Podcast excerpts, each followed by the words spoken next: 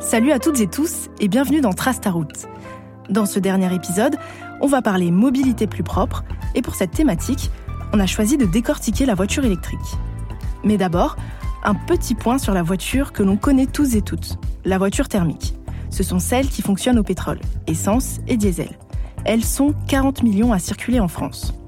Dans le monde, la voiture thermique est responsable d'un sixième des émissions de gaz à effet de serre. Et, en France, ça représente la moitié des émissions du secteur du transport, selon l'ADEME, l'Agence de l'environnement et de la maîtrise de l'énergie. En plus d'être polluante, la voiture thermique a besoin de carburant, une ressource qui n'est pas infinie et qui coûte très cher. Cette année, le prix du litre a dépassé les 2 euros. Si on compare la voiture électrique à la voiture thermique, en France, elle réduit de 65% les émissions de dioxyde de carbone sur toute sa durée de vie, toujours selon l'ADEME. Parce qu'en France, l'électricité nécessaire pour que la voiture roule est bas carbone. Elle est produite grâce au nucléaire, qui rejette très peu de CO2. Alors que dans d'autres pays, comme en Chine, l'électricité pour ce type de voiture est produite par des centrales à charbon, des centrales très émettrices de CO2. En clair, la voiture électrique rejette, en France, 3 à 4 fois moins de CO2 que la thermique. Et si tu te demandes comment elle en rejette si elle n'a pas de pot d'échappement, en fait, c'est pendant sa fabrication et le recyclage de sa batterie que le CO2 est rejeté. Du coup, certains misent sur la voiture 100% électrique. Il y en a un demi-million en circulation en France, selon l'Avéré, une association professionnelle du secteur. Sur tout le parc automobile français, les voitures électriques sont largement minoritaires. Pourtant, leurs ventes connaissent un grand succès elles ont augmenté de 5% en juin dernier, alors que les ventes de voitures neuves essence ont chuté de 19%. Et la plus importante baisse concerne les diesels, 26% de ventes en moins. Pour encourager l'achat des voitures électriques, plus propres mais plus chères, le gouvernement propose une aide à l'achat qui peut atteindre 10 000 euros. Ces dernières années, la voiture électrique est devenue le symbole d'un monde plus propre et neutre en carbone. À tel point que le Parlement européen a voté, en juin dernier, une loi interdisant la vente de voitures thermiques neuves dès 2035. Sauf pour les voitures de luxe, dont la série sera inférieure à 1000 exemplaires. Même si le vote a été serré, la majorité des députés espèrent généraliser la voiture électrique et à plus long terme, abandonner la thermique. L'objectif de cette loi Atteindre la neutralité carbone d'ici 2050. Pourtant, la voiture électrique pose encore beaucoup de questions et inquiète parfois. J'ai enregistré toutes ces interrogations et c'est Nicolas Meillan, ingénieur et spécialiste des voitures électriques, qui y a répondu. Ça pollue pas mal de construire les batteries, donc en vrai, c'est pas très bénéfique pour euh, l'environnement. C'est une nouvelle technologie, on s'aventure dedans, mais pas pratique dans le recyclage, donc on ne sait pas si, ça, si les batteries vont être recyclées, etc. Donc euh, je suis partagée.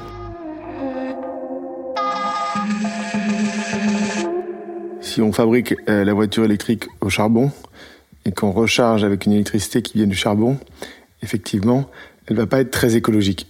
Maintenant, euh, si on la fabrique avec une électricité décarbonée, comme c'est le cas en France, avec le nucléaire et l'hydraulique, et qu'on la recharge avec de l'électricité décarbonée, alors là, elle pourra avoir un impact sur les émissions de CO2. Alors, on sait faire de la production euh, avec électricité bas carbone. Le problème, c'est combien ça coûte. Et depuis 20 ans, euh, ce qu'on a fait en France, c'est qu'on a fermé nos usines qui utilisaient de l'électricité bas carbone en France pour en ouvrir d'autres euh, avec du charbon en Europe de l'Est et en Chine. Donc on sait faire. Mais aujourd'hui, ça coûte plus cher et le risque, c'est que comme nos téléphones portables, comme nos ordinateurs portables, comme nos vélos électriques, comme nos panneaux solaires, comme nos éoliennes, elles soient fabriquées en Chine au charbon. Alors, effectivement, la voiture électrique, elle n'a pas de pot d'échappement. Donc, elle n'émet pas de CO2 au pot d'échappement. Elle n'émet pas non plus de polluants atmosphériques, ce sont les particules notamment, et le dioxyde d'azote. Donc, plus elle va rouler, plus elle va, entre guillemets, rattraper la pollution qu'elle a émise lors de la fabrication de la batterie. Euh, la batterie, finalement, quand on, la fabrique, c'est comme si euh, on, ça équivaut à 50 000 km d'essence. C'est la même euh, quantité d'énergie. Donc plus elle roulera, plus elle compensera. Et c'est la raison pour laquelle elle est d'ailleurs pas faite pour les gens qui habitent en ville, puisque les gens qui habitent en ville roulent peu. Donc ont peu de chances de rattraper euh, ce qu'elle a consommé lors de la fabrication. Les voitures électriques Les premières ont été vendues en 2010. Donc petit à petit, on va avoir les premières voitures électriques avec des batteries euh, qui seront euh, disponibles pour, pour le recyclage.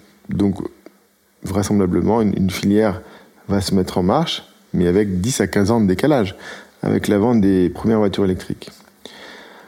Ensuite, le problème du recyclage, c'est que ça coûte toujours moins cher aujourd'hui de mettre une batterie neuve qui va être fabriquée par des robots que de mettre une batterie recyclée qui va être recyclée par des humains. Et donc aujourd'hui, euh, le modèle économique doit être trouvé et en gros, il faut euh, récompenser la durabilité des objets pour encourager leur recyclage.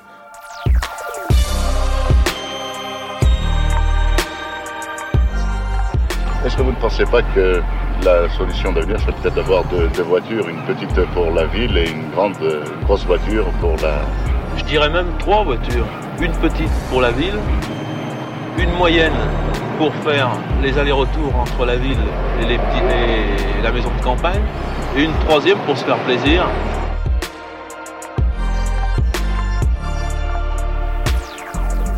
Il y a des choses à faire en mieux en termes de matériaux utilisés, de matières premières, qui de toute évidence ne se trouvent pas chez nous, et que pour l'instant on peut avoir pour peu cher, mais ça va pas durer longtemps.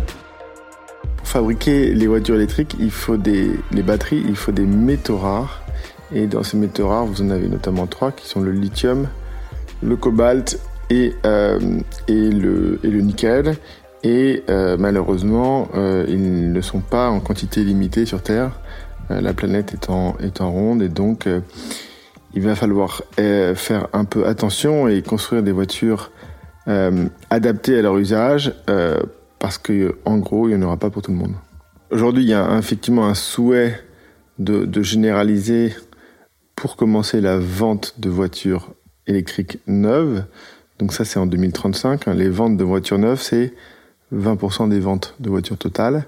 Ce qui voudrait dire qu'à horizon 2050, parce qu'on met 15 ans pour renouveler tout le parc, on aurait des voitures toutes électriques. Le problème, c'est que ça, c'est un souhait, c'est un vœu pieux, mais aujourd'hui, on ne s'est pas du tout organisé pour être justement indépendant, autonome, souverain sur la production de ces voitures. Auparavant, on, vendait et on vend aujourd'hui des voitures à pétrole qui utilisent du diesel ou de l'essence pour fonctionner. Et là, on dépend à 40-50% de pays de l'OPEP et de ce qu'on appelle aujourd'hui OPEP+. Donc, c'est les pays producteurs de pétrole, euh, Arabie Saoudite, auxquels on a rajouté la Russie. Demain, avec les voitures électriques, on ne va pas dépendre à 50% de pays producteurs de pétrole, on va dépendre à 80% de la Chine. Puisque la Chine contrôle totalement la chaîne d'approvisionnement pour la fabrication des batteries. Donc aujourd'hui, on va aggraver euh, notre euh, dépendance.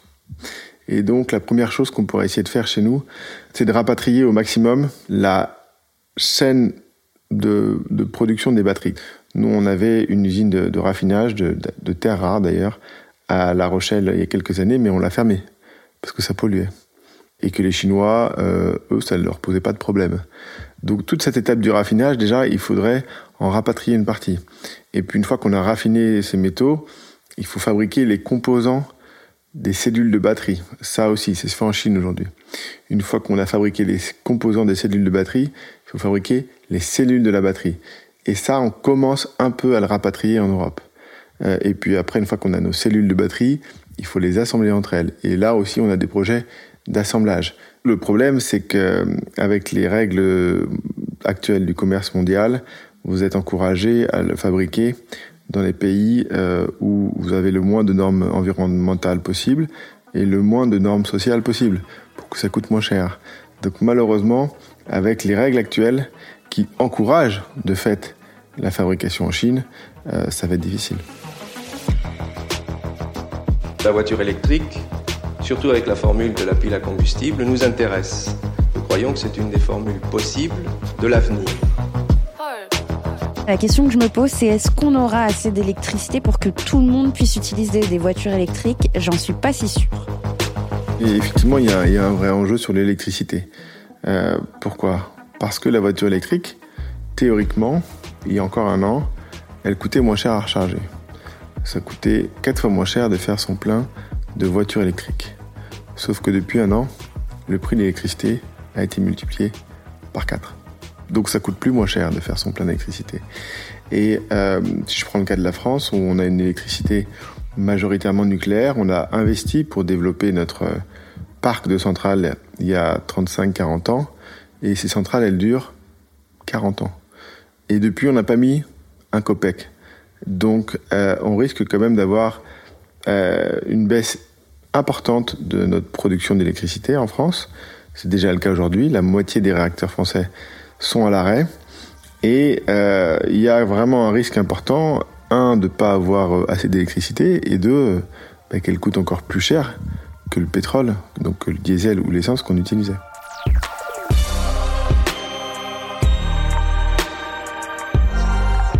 Je ne vois pas la voiture de l'avenir, je vois les voitures de l'avenir, parce qu'il n'est pas possible de concilier une voiture de route et une voiture de ville. C'est pour le moment impossible. La voiture électrique c'est bien, mais je trouve que c'est pas aussi efficace qu'une voiture euh, qui marche à l'essence. Parce que j'ai remarqué, on doit souvent euh, les recharger pour faire des longs trajets, c'est pas très efficace.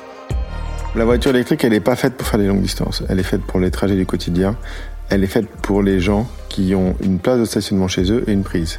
Et généralement, ce ne sont pas des gens qui habitent en ville, ce sont plutôt des gens qui habitent en milieu périurbain ou rural. Donc soit ils se gardent devant chez eux, mais principalement chez eux, dans un garage. Euh, et elle permettra de couvrir les trajets du quotidien. Ces gens-là, généralement, ils n'ont pas, pas d'alternative à la voiture individuelle. Donc ils ont deux voitures. Une par, euh, une par personne pour aller travailler.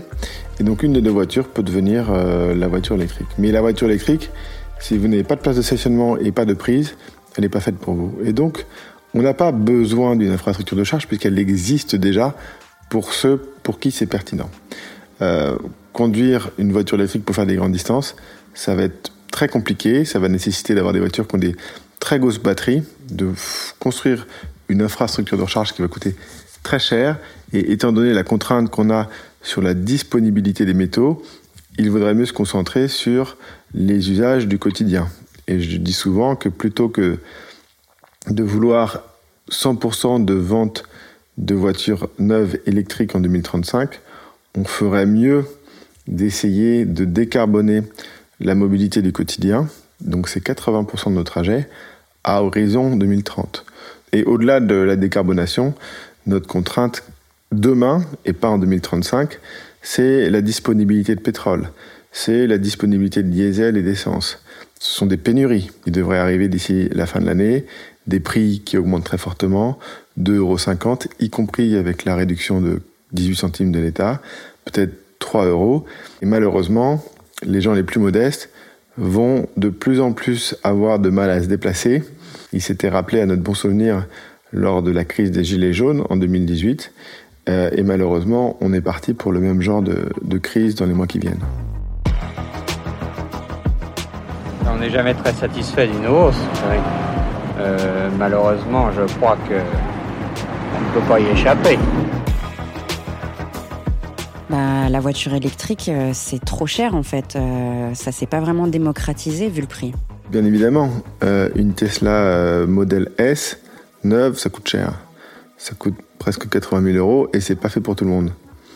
Mais monsieur tout le monde n'achète pas une voiture neuve. L'achat des voitures neuves aujourd'hui, c'est 20% de la population. Ce sont les gens les plus riches. Ce sont les gens d'ailleurs les plus âgés, 55 ans d'âge moyen.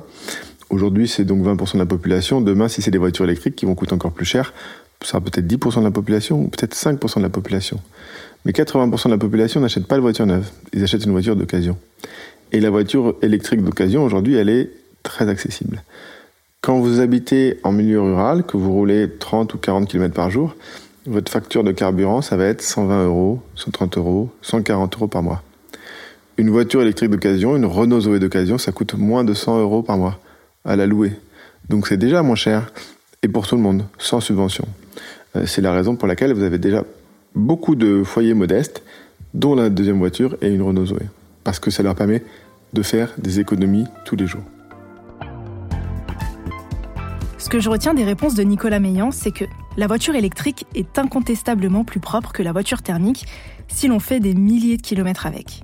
Mais généraliser la voiture électrique veut dire développer le secteur et investir beaucoup d'argent pour relocaliser la chaîne de production en France, développer la production d'électricité et accélérer le secteur du recyclage des batteries. En tout cas, rouler en voiture électrique, c'est accepter de ne pas faire le tour de l'Europe avec, mais plutôt de l'utiliser au quotidien. C'est aussi éviter les gros modèles, lourds, qui demandent une très grosse batterie. Tout ça cumulé permet de réduire nos émissions de CO2 et d'avoir un impact positif sur l'environnement. C'était le dernier épisode de Trace ta route et c'était un plaisir de découvrir toutes les possibilités qui se cachent derrière le mot écomobilité. Maintenant, je réfléchis un peu plus aux conséquences de mes déplacements et j'essaye de choisir la meilleure option. Qu'elle soit la plus écologique, la plus économique ou la plus sécure, il est souvent possible de tout cumuler. Alors, en selle, en transport, au volant ou autre, c'est aussi à toi de jouer. Trace ta route, c'est un podcast produit dans le cadre des certificats d'économie d'énergie et du programme Je passe au vert. Tous les épisodes ont été écrits et incarnés par mes soins avec l'aide de SGS France et Ecodev. La réalisation est de Thomas Plé et la composition musicale de Jocelyn Borda. Si tu veux en savoir plus sur les enjeux d'écomobilité ou que tu es prêt à rejoindre le mouvement, je te recommande d'aller visiter le site jepasseauvert.com. Tu y trouveras plein d'astuces et d'infos pour t'aider à sauter le pas. Merci pour ton écoute et bonne route.